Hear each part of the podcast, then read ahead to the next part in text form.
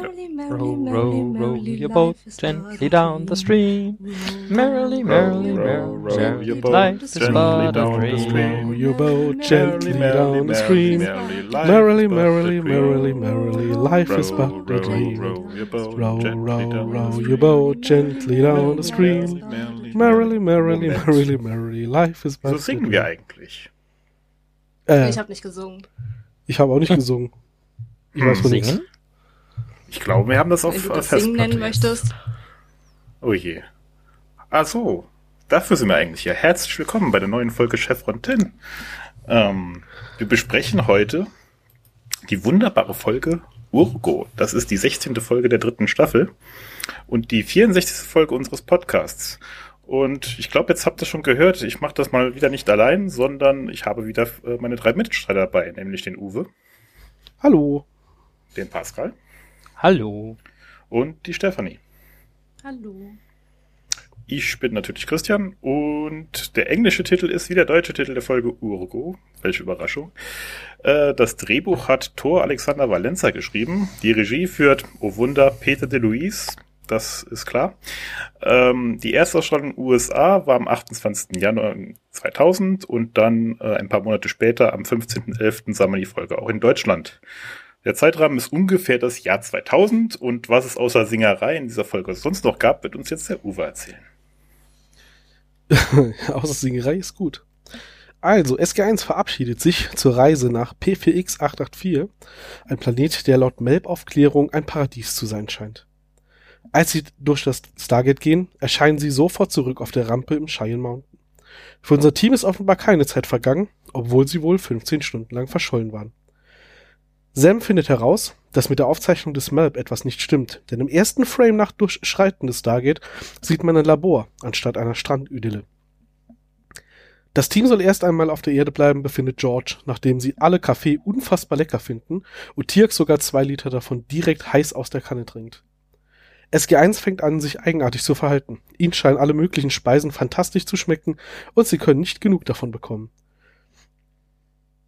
Janet hat einen Scan ihrer Hirne gemacht und findet heraus, dass jeder von ihnen einen kugelförmigen Fremdkörper im Hirn sitzen hat, der nicht ohne irreparablen Schäden am Hirn entfernt werden kann.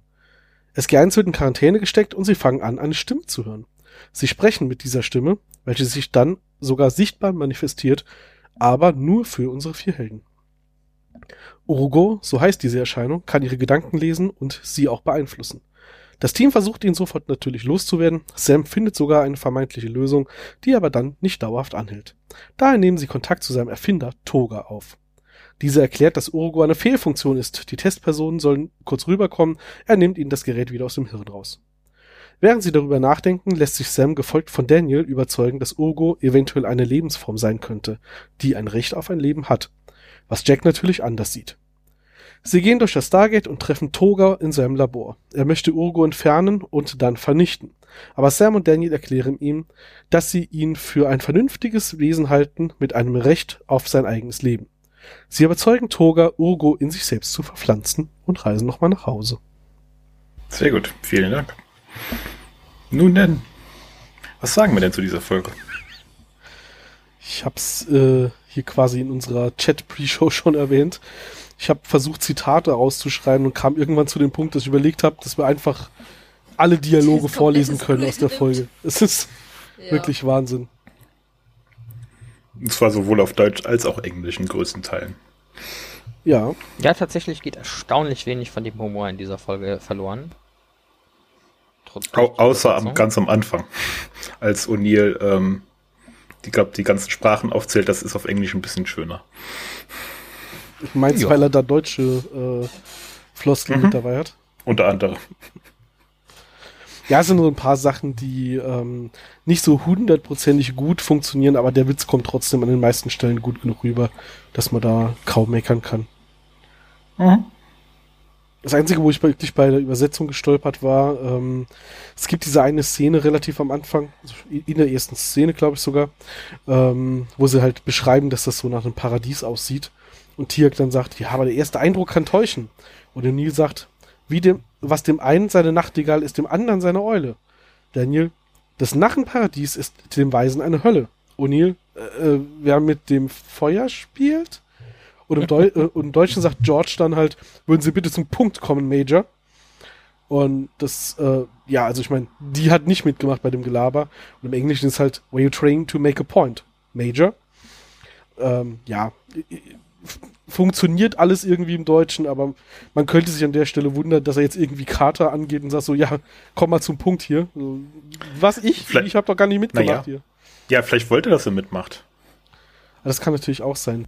Kann Tiak eigentlich im Normalzustand äh, ohne Probleme knallheißen Kaffee trinken oder hat Urgu ihn dazu gebracht und hat sich alles versenkt im, im Rachen, aber sein Junior hilft ihm halt dann? Ich glaube, äh, letzteres. Also sie waren alle sehr schockiert, dass er das tut. Ist das nicht heiß? Extrem. Aber es ist Kaffee. Also ich kann sich verstehen, dass Kaffee einfach super ist. Das muss ich einfach sagen. Nee.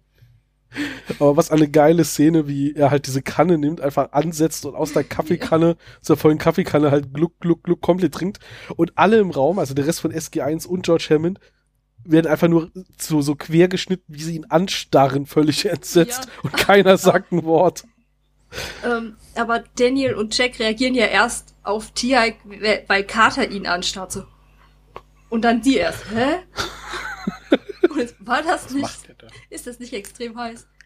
So, ir Ist die Frage, irgendeiner sagt ja irgendwie, der, Sch- der Kaffee schmeckt heute besonders gut und Tiaks Ja, Reaktion ist ist halt die? Kanne nehmen und reinkippen. Das ist schon geil. so.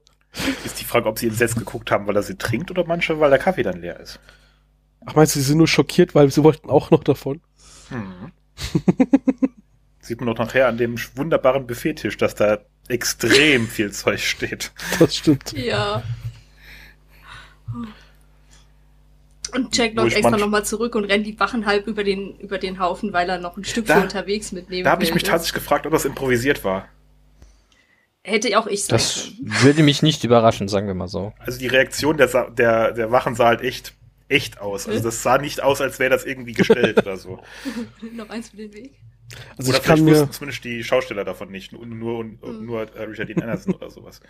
also ich könnte es mir in der Folge sehr gut vorstellen, weil äh, es ist halt natürlich eine Comedy-Folge.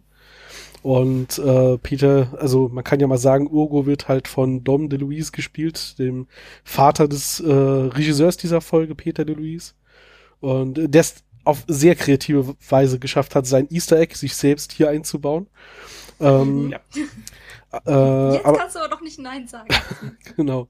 Also Urgo äh, macht sich kurz besonders hübsch und charmant, indem er einfach sein jüngeres Ich quasi ist, nämlich der Sohn des Schauspielers, der ihn sonst spielt.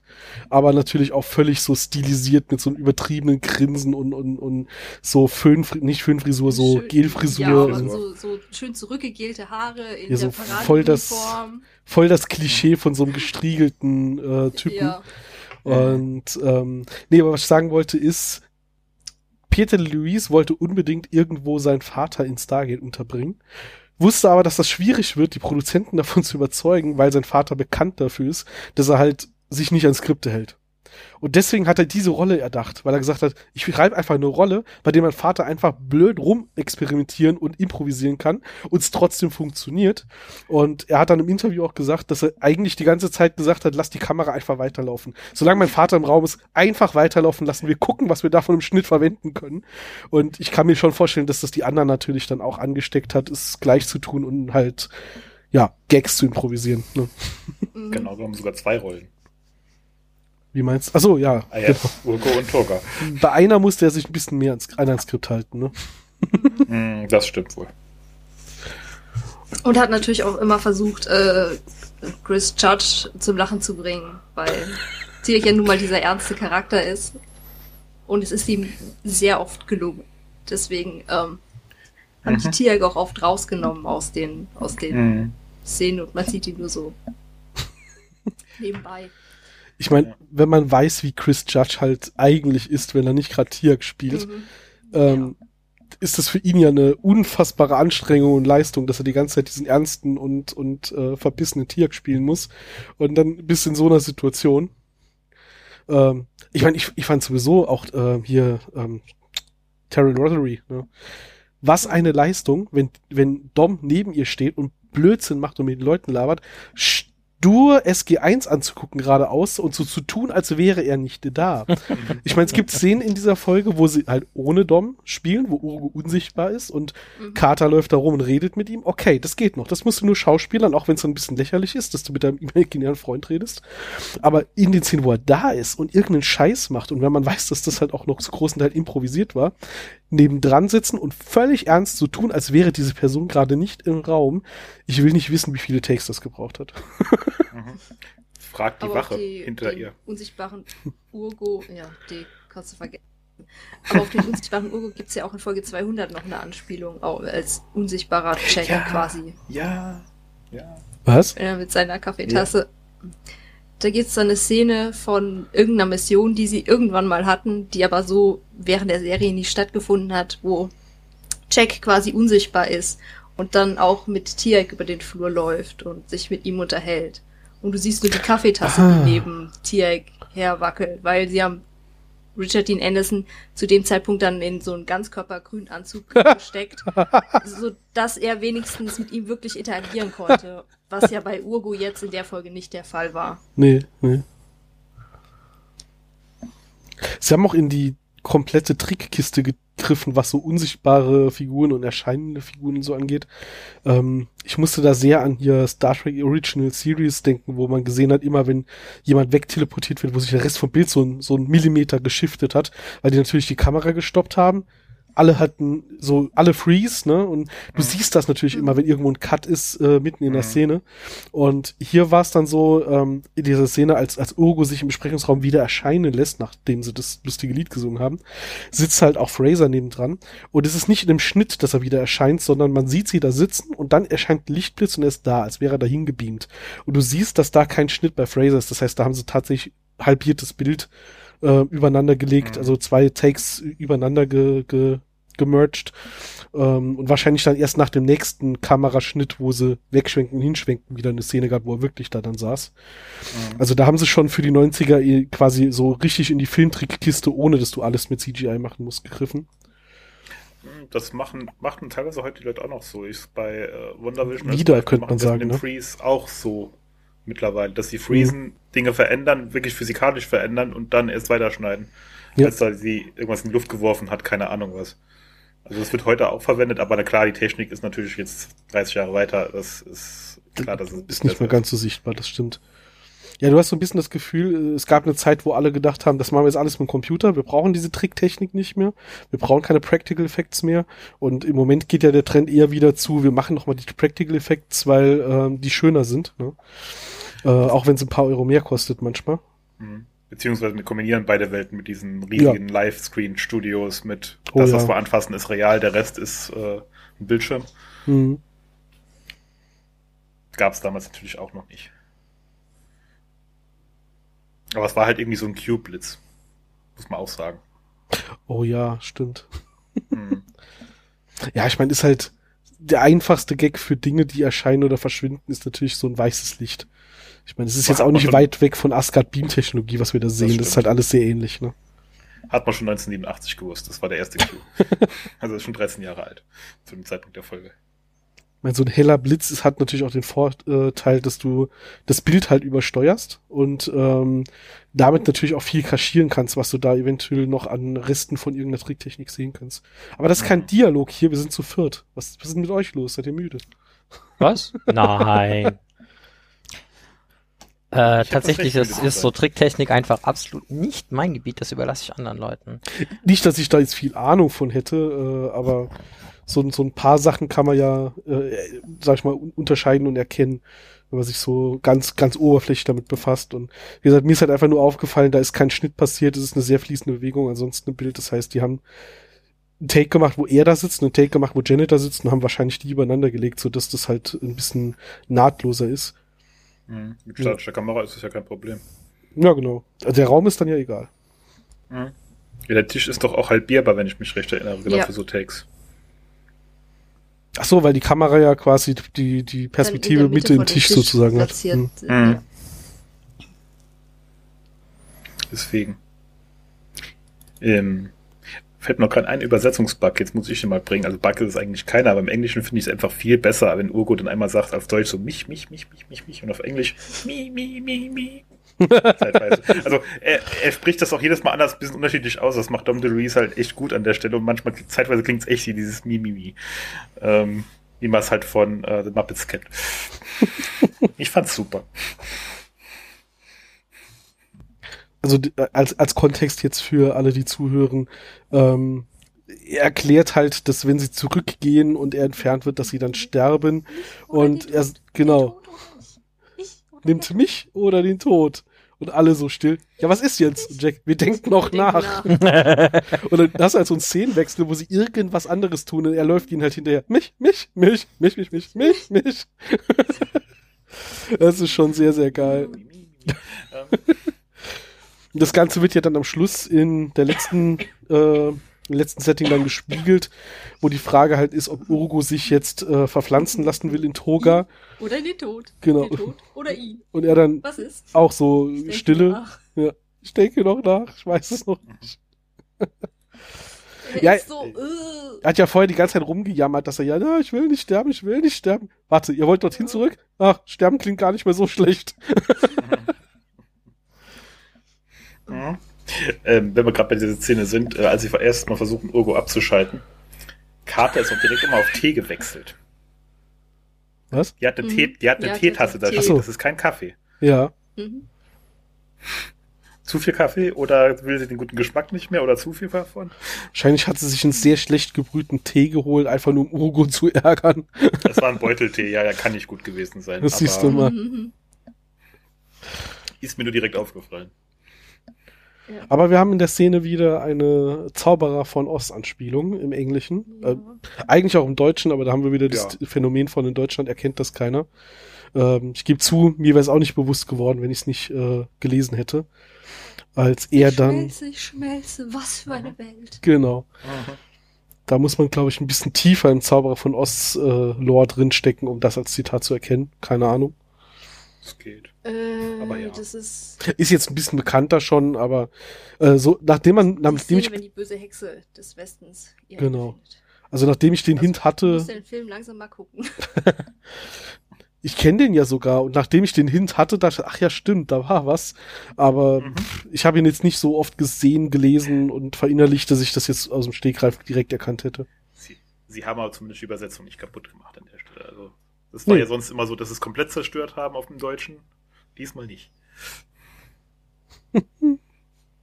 Loben muss man ja mal lobend erwähnen. Man muss, muss ja nicht immer nur kritisieren Mhm. an der Stelle. Allgemein haben wir mit der Folge jetzt die DeLuise-Familie so ziemlich komplett, oder? Ja, noch nicht ganz. Ich glaube, seine Tochter fehlt noch. Die kommt noch später, wenn ich mich recht erinnere. Hm, War die nicht schon? Bin gerade nicht sicher. Ah nee, Tatsache, äh, die, die, die Frau von, von Peter DeLuise Genau. kommt später noch. Mhm. Äh, ja.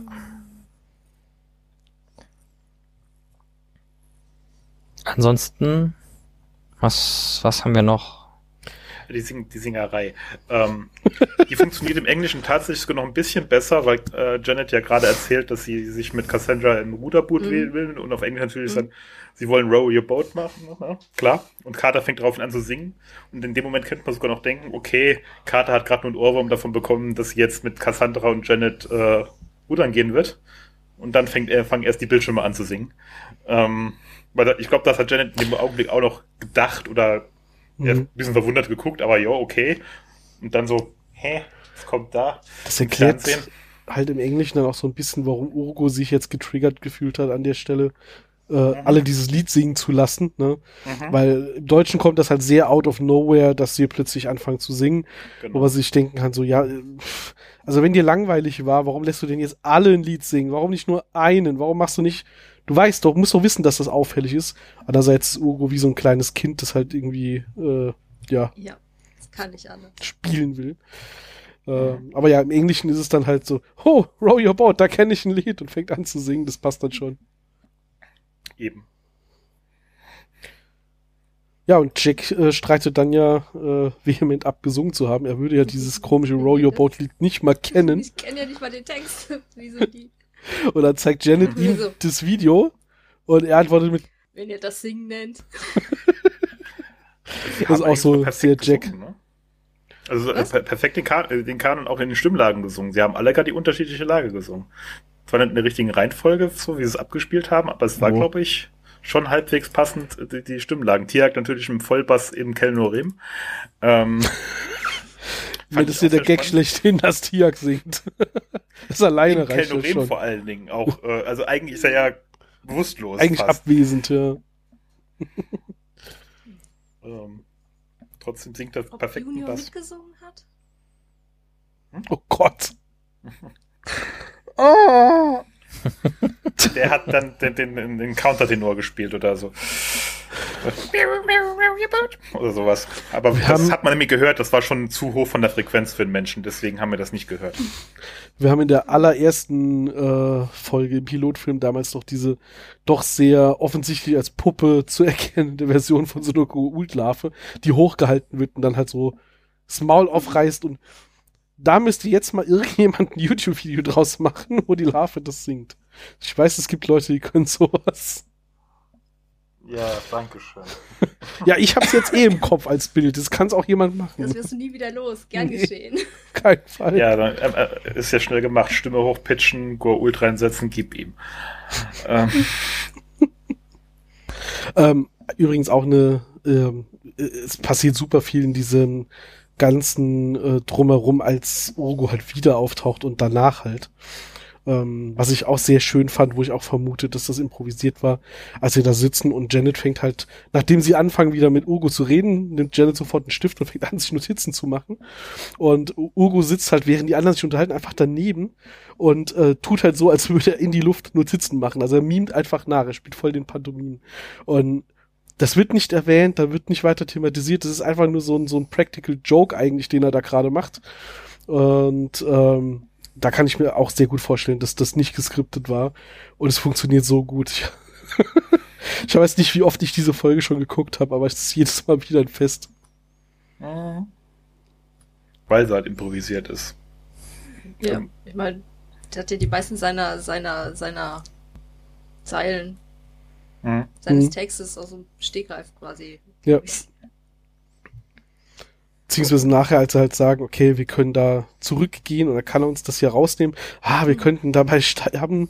Und äh, Jake dann sagt, na schön, dann stellen wir die Frage andersherum. Wollen wir SG1 vergessen und den Rest unseres Lebens damit verbringen, dass der Komiker dauernd durch unsere Köpfe geistert? Und mein Urgo ja so zusammen, ja, sag ja! So als könnten die anderen das nicht hören. Oder wir gehen das Risiko ein und versuchen ihn loszuwerden, damit der Typ uns nicht länger nerven kann. Und dann hat Urgo auch so richtig so einen verzweifelten Ton. Nein, sag nein.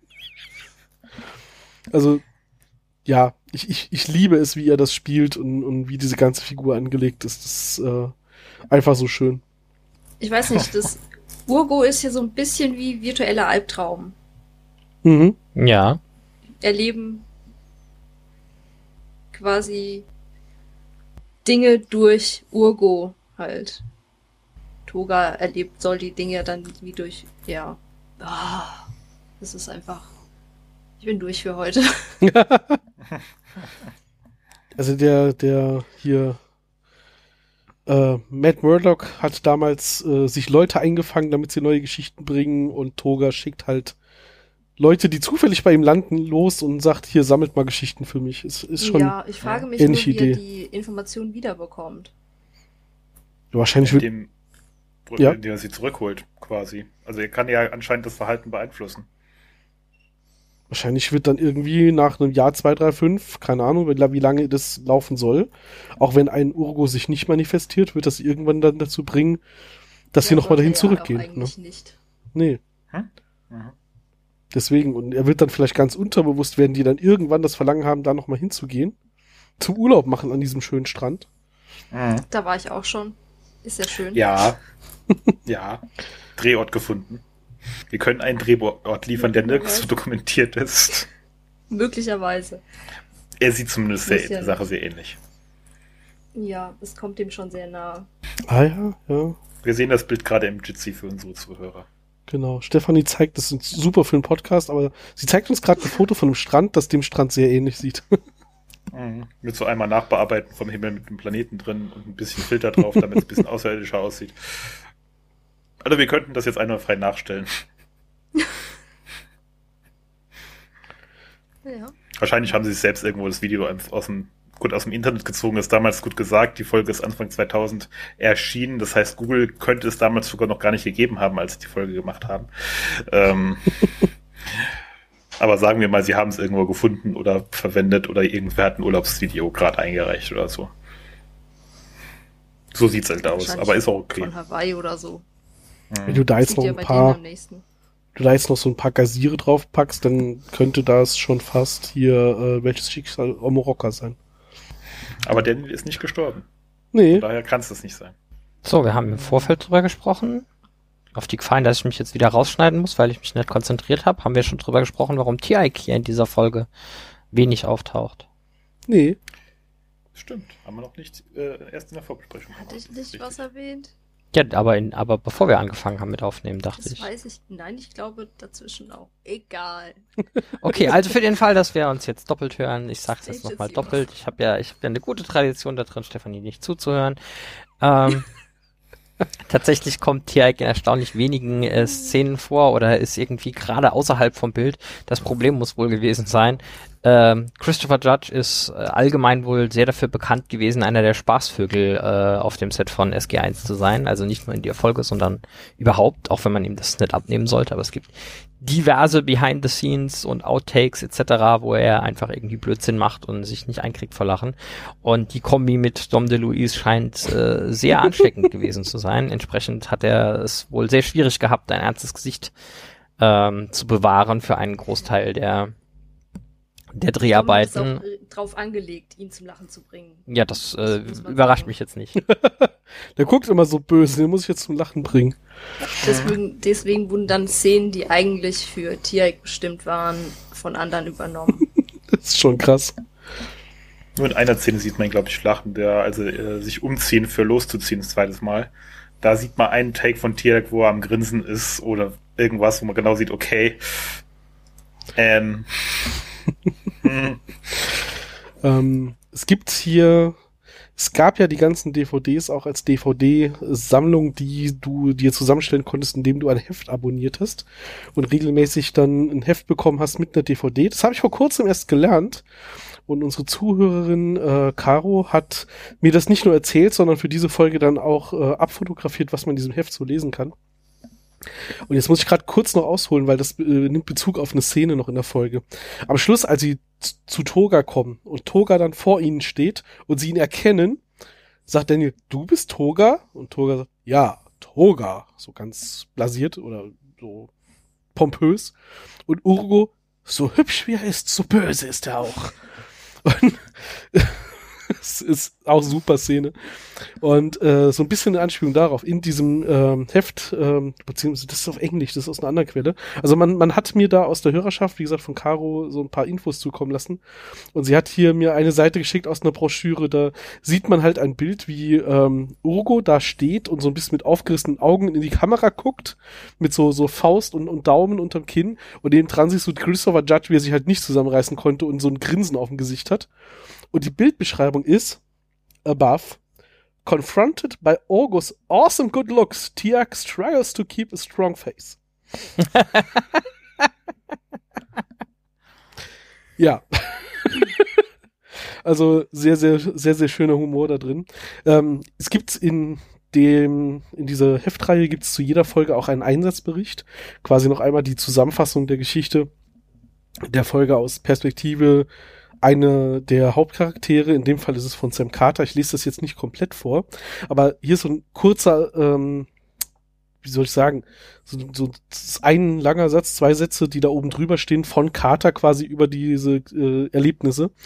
Und da sagt sie, das Leben ist manchmal so kompliziert, dass man vergisst, es einfach zu genießen. Und so nervtötend die letzten paar Tage auch waren, sie haben mir ein paar vergessene Freuden zurückgegeben, zum Beispiel Kuchen essen. Auch sehr schön. Ich meine, Nie sagt ja in der Folge auch irgendwann bei der Frage, ob das hier eine Gefahr für die Base ist. Zumindest ist die Situation nachtig in großer Gefahr. ja. Sagt Daniel. Das kannst du einem Aufstand führen. Das sagt Daniel? Ja, Daniel sagt, jede Portion Nachtisch ist eine große Oh, Gefahr. Müsste die- Daniel gewesen Die behaupten, dass es O'Neill war. Ich weiß es tatsächlich gar nicht mehr. Ich müsste Naja. jetzt nachgucken. Hm. Aber mit Zweifel vertrauen wir dem Wiki. Nur, ich weiß nicht, was im Wiki steht. Ja, das ist leider schade. Also, falls jemand, Er falls hatte jemand. mich gemeint. Achso, du meinst nicht. das habe ich gerade nicht gerafft. Ähm, in den, in den Die, die bekannten. Frage ist, wenn Stefanie das Wiki ist, wie, wie, wie können wir alle auf ihre Erinnerungen zugreifen und bearbeiten? Aber Urgo. die ach so, Tok'ra ja, haben da auch. ich so blöd. Die Tok'ra haben da auch Technologie Und dann für. da war die Vorlage direkt da und ich verkack's. Du sagen, äh, wir haben eigentlich alle so ein Implantat im Kopf und immer wenn wir aufnehmen, erscheint uns Stefanie? Ja, du kannst ja mal unsere Zuhörer fragen, was sie von unserem fünften Mann halten, der heute mit uns den Podcast aufnimmt. Ja, ich, äh, Vielleicht, fra vielleicht Also- fragen sich ja auch schon, wer ist Stefanie eigentlich? wenn wir länger am Stück nicht aufnehmen und wir plötzlich hier äh, den Drang verspüren, Row Your Boat zu singen, wissen wir warum. Mist. Also, du, meinst, du meinst, die Leute hören uns die ganze Zeit zu und wundern sich, warum wir andauernd über irgend so eine Stefanie reden? ah, schön. Ja, gut, also sonst, die Folge hat natürlich mal wieder äh, keinen Impact auf irgendwie weitere Handlung der Serie. Ist jetzt nicht so, als wäre da irgendwas verflochten. Weder was bisher geschah, noch was noch kommen wird, hat jetzt hier eine große Rolle. Sie steht sehr schön alleine. Ähm,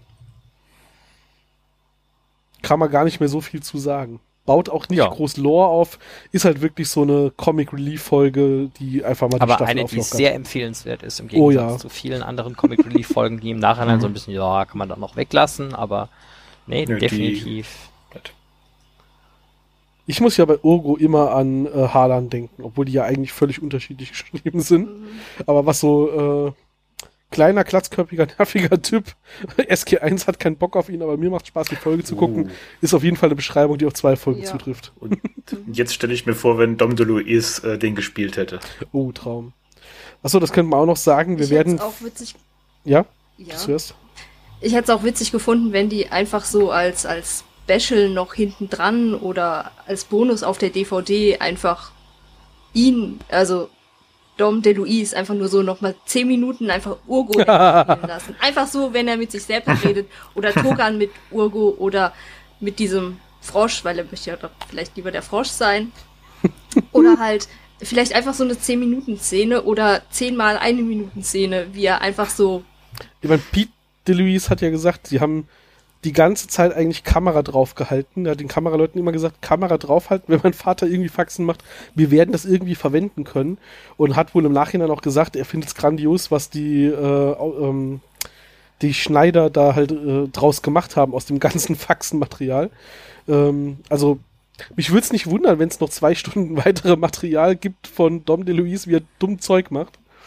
Vielleicht wird das ja irgendwann mal noch ausgegraben und veröffentlicht. Was wir nicht mehr erleben werden, ist leider Dom DeLuise in irgendeiner Neuauflage von Stargate, weil der gute Ja. Mann 2009 schon gestorben ist. Sehr traurigerweise. 4. Mai. Ja. Das Einzige, was noch bald gehen könnte, wäre Peter DeLuise spielt ihn, weil langsam ist er alt genug.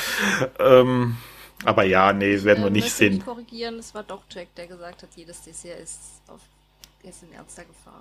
Können wir die Folge dann jetzt bitte rot markieren? Was? Ich habe mich selbst korrigiert. Ich habe drüber nachgedacht. ich dachte erst echt, das war Daniel, aber. Na, es war Ja. Ja. Kommt vor. Ausnahmsweise. Ja, ansonsten kann man Ein bisschen. nicht mehr so viel dazu sagen.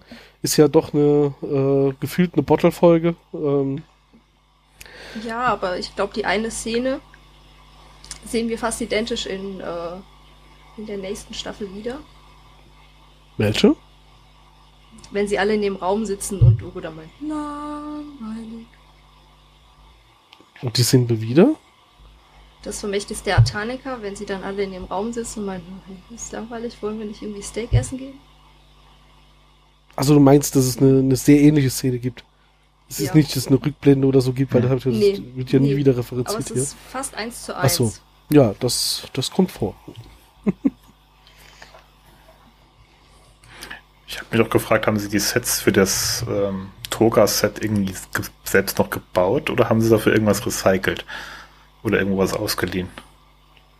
Also mir wäre jetzt aus dem Stargate-Universum kein Set bekannt, was so aussieht. Aber da kann natürlich hm. sein, dass sie da von irgendeinem anderen Franchise also, was aufgebaut haben, wo sie nur einen anderen Winkel gewählt haben. Warum ich das sage, diese Tore kommen mir verdächtig ähnlich wie die Tore von den ähm, Korridoren in äh, DS9 vor. Ah, okay. Den Zugängen zu den Shuttles. Ob sie da irgendwie einfach ein paar Folien drüber geklebt haben und sich die Sets geliehen haben. Aber ist auch vielleicht einfach nur ein Track-Nerd-Lore-Wunsch äh, von mir. Das würde ich jetzt nicht ausschließen. Es sieht nur sehr ähnlich aus. Es, es dauert ja leider noch ein bisschen, bis wir hinkommen. Ich glaube, es ist in Staffel 6 oder so.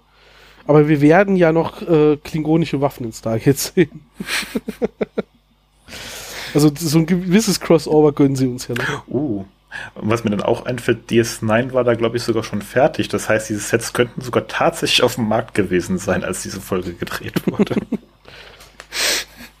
aber okay. Ja, aber es ist halt, ist ja nicht so, dass es irgendwie, äh, keine Ahnung, das ist das Studio nebendran, wir haben gerade drüben nur eine Szene gefilmt, die hätten ja schon irgendwie Teile kaufen und, und einschippen müssen. Das ist immer die Frage, ob das finanziell lohnt. Ne? Ja, zumal also das wurde ja in Paramount Studios gedreht und nicht in Vancouver, deswegen das wäre schon ein gutes Stück gewesen, das ja. dafür extra zu machen. Ich, mein, was ich sag nur, die Tore sehen halt sehr ähnlich aus wie ja, halt ja. diese Shuttle-Rampentore, mehr nicht. Aber sonst kann er auch einfach selbst gebaut sein. Hm? Wir hätten rüberfliegen können. Wir hätten ja nicht die Dinger verschicken müssen. Ja, umgekehrt natürlich genauso, trotzdem halt riesige Kosten. Ähm, ich habe vor kurzem gelernt, ich weiß nicht, ob das auf äh, Kanada zutrifft, aber ich habe vor kurzem äh, an Vancouver und unsere ganzen Gags von wegen, das ist halt in der Nähe von Vancouver denken müssen, weil ähm, es gibt ja so ein paar andere Serien-Podcasts, ähm, die sich mit amerikanischen Serien befassen. Und äh, da wird dann auch teilweise auf so Dinge eingegangen wie, ja, warum wurde das denn so und so gemacht? Naja, aufgrund von Actors Guild-Regeln. Äh, und ähm, Amerika ist wohl auch unter, also in den USA ist es so, dass äh, aufgrund äh, Vorgaben der Actors Guild ist es so, wenn du einen Drehort hast, wo hauptsächlich der ganze Spaß im Studio gedreht wird, gelten ein Radius von 30, schieß mich tot, Kilometer oder Meilen drumherum als das ist den Schauspielenden zuzumuten, da hinzufahren. Alles, was weiter ist, müssen die die bezahlen für die Anreise. Was zur Folge hat, dass sehr häufig alle Außenaufnahmen einem Radius von 30, ich sage jetzt mal Meilen, um das Studio passiert, weil 31 Meilen würde bedeuten, dass die Folge äh, bei einer Serie einfach mal das Doppelte kostet, weil die die kompletten Reisekosten, die Reisezeiten und so weiter und so fort bezahlen müssten und das wohl extrem einen Peak in den Kosten verursachen würde, deswegen wird da sehr oft in der Nähe. Und da habe ich mich gefragt, ob es da äh, nicht irgendwie in Kanada ähnlich aussieht mit irgendwelchen äh, Gewerkschaften und äh, wir deswegen so oft dasselbe Waldstück sehen. Also zusätzlich zu ist es natürlich generell auch teuer, immer das ganze Equipment irgendwo hinzukarren. Und wenn ich ein Waldstück habe, das halt quasi fußläufig zu meinem Studio ist, ist das immer praktisch. Gute Frage. Ja. Können wir mal für die nächste Folge recherchieren oder so. Ich meine, hier. Äh, Ihr könnt es machen. ja, das, dich haben wir ja für die ganzen In-Universe-Nerd-Kram, äh, wir dürfen ja auch mal irgendwie äh, uns dann mit anderen Dingen befassen. Mhm. Nee, ist ja, es gibt ja wirklich ähm, obskure Vorgaben, die dann halt, äh, die Actors Guild schreibt ja auch vor, dass am Anfang von einem Film die ganzen ähm, heute ist ja viel im Abstand, aber sagen wir mal, bis in die 80er, teilweise 90er, mussten ja die Hauptcharaktere am Anfang genannt werden und eingeblendet werden. Und wenn du das nicht machen wolltest, dann hat dich das sehr viel Geld gekostet. Und ähm, weil die Actors Guild das vorgeschrieben hat, was zur Folge hat, dass äh, George Lucas aus der Actors Guild ausgetreten ist, weil er sonst das Intro von Star Wars nicht hätte so machen können, wie er es gemacht hat. Oder gar nicht erst eingetreten. Auf jeden Fall hat er gesagt, ich pfeife auf euch, weil ich mache meinen Film so, wie ich will. Und äh, da gibt's dann schon manchmal so, warum haben die das eigentlich so und so gemacht? Ja, äh, Gewerkschaft. ja, sieht man ja bei den ganzen alten Filmen. Alle Darsteller und alles, alle Mitwirkenden werden am Anfang aufgelistet ja. und dann war's das. Stargate ja genauso. Die ganzen Hauptfiguren mhm. und äh, Produzenten und sonst was. Ähm, ich glaube, das hatten wir in einer letzten Folge auch besprochen, dass hier, ähm, ähm, ja, Schauspieler von Apophis. Peter Williams. Peter Williams. ähm, dass der ja auch nicht am Anfang erwähnt wurde, um das nicht zu spoilern. Und das, äh, da haben wir auch schon drüber spekuliert, ob das nicht extra gekostet hat. Antwort ist wahrscheinlich Nein, ja. wir nicht. Bitte? Wir Stefanie? hatten das erwähnt, aber wir hatten nicht diskutiert, ob das teurer war. Ah, ich dachte, vielleicht war das eine Pre-Show. Kann natürlich sein. Daran kann ich mich nicht erinnern. Aber tut ja auch hier jetzt nichts mehr zur Sache. Haben wir noch was zu Urgo? Row, row, row your boat. Row, row, row your boat. Gently down the stream, merrily, merrily, merrily. Du hast gefragt. Janet fragt ja, ähm, als sie auf der Krankenstation sind, wie Urgo aussieht und äh, O'Neill meint ja dann, äh, wie ein berühmter Tenor. Mhm. Und es könnte auch eine Anspielung sein, weil ähm, Dom DeLuise auch schon Opernerfahrung hat und, glaube ich, von 1990 bis 1997 in Die Fledermaus mitgespielt hat oder mitgewirkt hat. Mhm. Ich hätte jetzt eher gesagt, er ist Pavarotti. So von der Aufmachung her. Auch möglich, aber er hat halt auch Opernerfahrung und es könnte auch Hm. darauf eine Anspielung sein. Hm. Und was hat es mit O'Neill und Mary Steenburgen auf sich, bitte?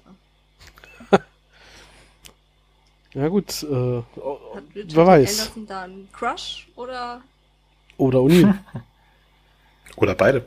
Oder beide. oder gefällt dir einfach der Klang von dem Namen oder ist es irgendwie eine Anspielung auf äh, irgendwie eine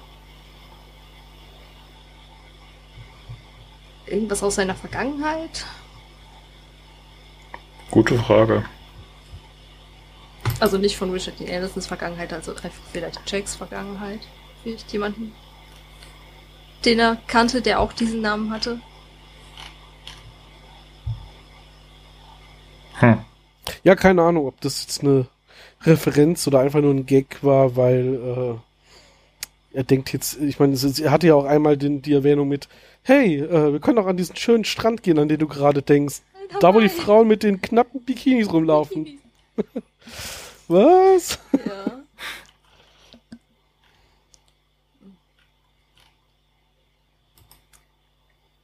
Und ähm, Jack bezeichnet Uwe ja auch einmal fälschlicherweise als Hugo. Und ich glaube auch noch irgendwas anderes. Ulko und keine Ulko, Ahnung, ja, ja, ja. mehrfach. Ähm, aber das hätte auch ein Insiderwitz sein können, dass sie ähm, über eine äh, Hugo-Nominierung, die sie möglicherweise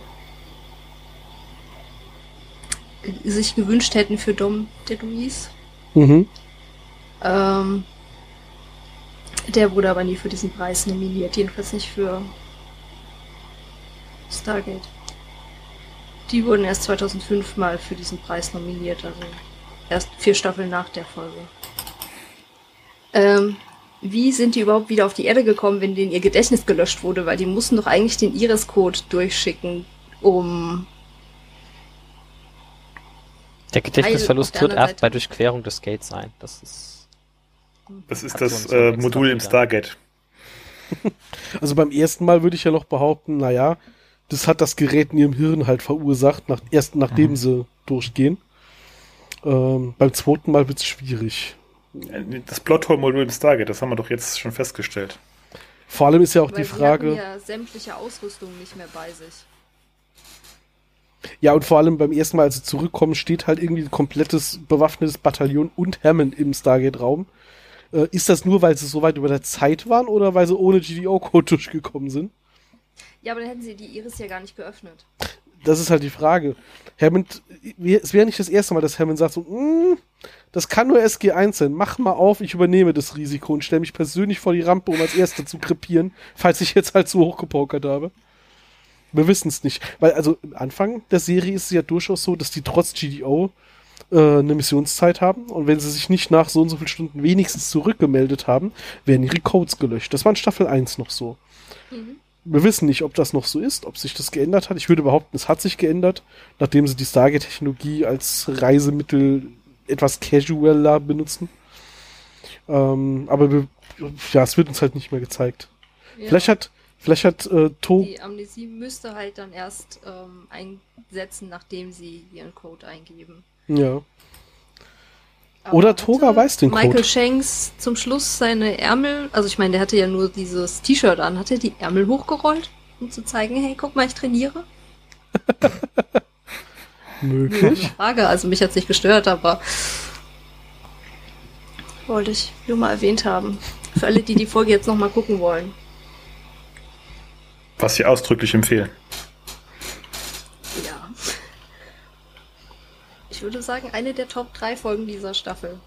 Oh ja, das mindestens. Aha. Ja, ja.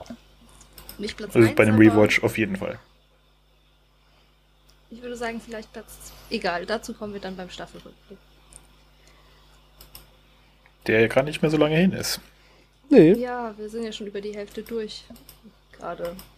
Mhm. nur noch ein paar Monate. Ach, wir nehmen jetzt jeden Tag eine Folge auf, dann passt das.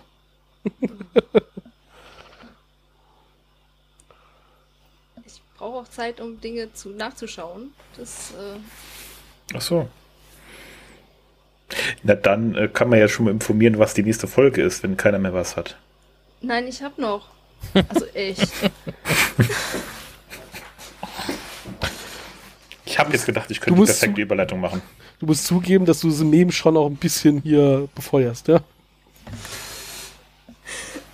Ich glaube, der Husten fängt wieder an. Nicht gut. Ähm, Amanda Tapping hat noch was zu sagen zu der Folge. Äh, sie meinte, es gibt nicht genug Gutes über die Zusammenarbeit mit Dom DeLuise in dieser Folge zu sagen.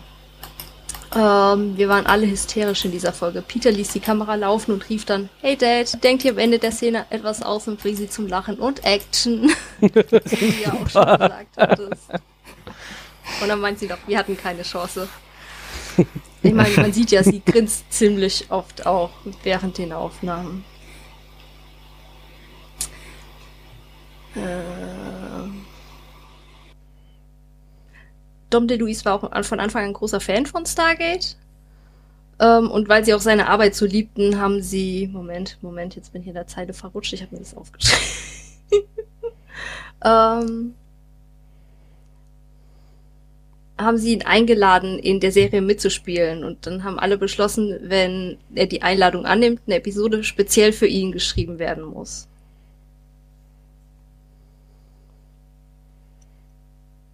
Ähm, um das Zitat, Also nicht viel, nicht, dass er viel von diesen Zeilen, die sie für ihn geschrieben hätten, irgendwie so mitgenommen hätte. Er hat dann einfach Dinge getan. genau. Es war urkomisch. Not that he took much notice of the lines. Das ist das Original Ja. Zitat, ja. Ja.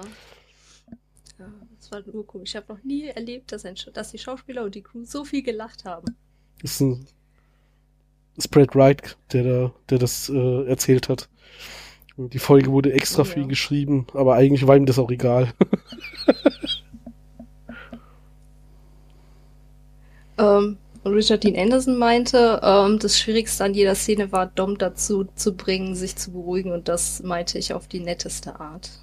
Am meisten Spaß hatten wir natürlich hinter der Kamera, aber die größte Herausforderung war es, das zu schneiden, was von der Kamera, zu, was vor der Kamera zu sehen war. Denn Dom ist ein sehr Improvisions, improvisationsfreudiger und spontaner Schauspieler. Ja, noch ein bisschen mehr, bla bla bla, Vater-Sohn-Dynamik, bla bla bla. Sie hat nicht genug Zeit, um alle wunderbare Komik zu zeigen. Ähm, DeLuise hat wohl auch dann gesagt, dass er ewig dank, Brad White ewig dankbar sein wird, äh, dass er ähm, ja ermöglicht hat, das zu tun, was er selbst ähm, den besten Film, den den es je in diesem Franchise gab, äh, Mhm. gemacht hat und den dann halt auf äh, eine Länge für Fernsehen runtergedampft hat. Brad picked out the best bits, but the foul-mouthed European version is around somewhere. So, offensichtlich gibt es da noch Material, äh, das für den amerikanischen Markt nicht als ähm, tauglich erachtet wurde. Die European Mhm. Version äh, beinhaltet wohl etwas mehr, äh, keine Ahnung, Schimpfwörter und böse Dinge. Weiß ich nicht. Können Sie ja mal bitte hier an uns schicken. Gerne. Machen wir eine Solder-Folge draus, auf jeden Fall. Nur eine? ähm, ja, das wär's dann. Würde ich sagen. Gut. Mhm. Fazit brauchen wir keins. Wir haben ja schon alle mehrfach gesagt, wie gut wir diese Folge finden. Mhm. Dann, Christian, du wolltest eben schon überleiten zur äh, Genau. nächsten Folge, bei dem der Titel vom, von den Louis de Funès Gedächtnisautoren äh, übersetzt wurde. Genau, die nächste Folge heißt A Hundred Days oder wenn man es eins zu eins übersetzen würde, äh, O'Neill und Lyra ähm, auf Deutsch. Ist ja klar. Ich finde es Ähm. eine sehr, sehr gute und wortgetreue Übersetzung. Ich weiß nicht, was du hast. Also, wenn ich den Blick unter mir sehe gerade, da ist nämlich Pascal, ähm, ich glaube, er hat eine andere Meinung. Aber Ich habe das da Dinge dazu zu sagen, aber das muss warten bis zum nächsten Mal. Es gibt auch ein paar kleinere Fehlerchen in der Stargate-Logik mal wieder, aber dazu kommen wir in dieser Folge dann auch. ähm, Harpunen sollte man vielleicht nicht durch Stargate schießen, das kann ich schon mal spoilern. ähm, Was sollte man nicht durch Stargate schießen? Harpunen. Ah. Wir kommen in der Folge dann dazu. Ist vielleicht nicht so ganz sinnvoll, was da gemacht wurde. Aber gut, äh, die Logik passt sich wie immer der Handlung an. Ähm, in der Folge sehen wir dann, dass O'Neill mal länger abwesend sein muss aus Zwangsgründen, sagen wir es mal so zusammengefasst. Urlaub. Ähm, er nimmt Urlaub. er nimmt einen un unfreiwilligen längeren Urlaub, genau. Ähm, Ich weiß nicht warum, weil der Titel gibt das überhaupt nicht her, aber ich habe das Gefühl, es sind circa 100 Tage, die er nicht da ist. ich habe gedacht, es geht um eine Frau. Besprechen wir in 14 Tagen. Das könnte sogar sein. Wenn ihr mehr wissen wollt, müsst ihr die Folge schauen und dann natürlich unseren Podcast. Haben wir irgendwie Kommentare bekommen, Uwe? Nein, Doch, nein, doch. Bist du dir sicher? relativ. Ich dachte, die hätten wir schon besprochen, weil wir veröffentlichen Nee. hier vor der letzten, vor der, also wir nehmen hier auf, bevor die letzte Folge veröffentlicht ist. Ich dachte, wir haben alle Kommentare schon bei der letzten Aufnahme Nee, verhaspelt. nee, das den einen nicht. Okay, dann, äh, ja, Stefanie. Was? Ich habe den doch jetzt nicht auswendig parat. Warum nicht? Ich dachte, Uwe ist da besser vorbereitet. Ich bin der, der gerade behauptet hat, wir haben keine Kommentare. Ja. Ähm, da war das der, der Facebook-Kommentar, den du Ja. äh, uns gescreenshottet hast? Das schneiden wir alles raus oder auch nicht. Mal Nee. gucken. Entweder das oder noch einer. Ich glaube, du meinst den Facebook-Kommentar bei Außerirdischer auf dem Vormarsch. Ja, genau. Ja, ich dachte, den hätten wir noch nicht gehabt. Der war vor fünf Tagen, den haben wir relativ sicher nicht besprochen in der letzten Folge. Das, ja, okay. Dann dachte ich, wir hätten ihn besprochen, weil wir ihn im, im Streamer hatten. Okay. Dann machen wir jetzt mal einen Cut. Uwe, haben wir noch Kommentare? Ja, auf Facebook hat es das. das funktioniert im Leben nicht. Doch. 30 zusammen. wär's. Sehr schön. Row, row, row. Ähm, Okay, versuchen wir das nochmal. Ich habe gehört, wir haben einen Kommentar auf Facebook. ja, der Daniel Borschers hat uns unter die Folge Außerirdische auf dem Vormarsch noch kommentiert. Ähm, eigentlich mochte ich früher die Folgen, die nur im Stargate Center beziehungsweise auf der Erde spielten, deutlich weniger. Aber die hier war ziemlich gut, weil die Situation sehr gefährlich wirkte. Ein starker, unbekannter Feind habe die Folge also recht eindrucksvoll in Erinnerung. Ja, stimme ich zu. Danke, Daniel. Sehr gut. Ähm, wir freuen uns natürlich wie immer über weitere Kommentare, ob inhaltlich, ob zu den Witzen, die Dom DeLuise gemacht hat oder auch nicht gemacht hat und wir nicht gesehen haben. Was auch immer. Gerne, gerne drunter schreiben. Wir freuen uns über jeden Kommentar, über jede Bewertung auf den üblichen Portalen, wo auch immer ihr uns hören mögt. Das hilft uns natürlich. Und äh, wir freuen uns natürlich auch, wenn ihr hoffentlich nur Gutes zu uns sagen wollt. Äh, was Negatives dürft ihr natürlich auch sagen, aber ich, das gibt's doch nicht, oder? Also ich glaube ja nicht. ähm, nee, wir hören uns alles an und lesen auch alles. Und dann würde ich sagen, ähm, wir hören uns dann beim nächsten Mal wieder. Und ich sag dann mal schon mal, ciao. Bis dann. Ciao, ciao. Tschüss. Tschüss.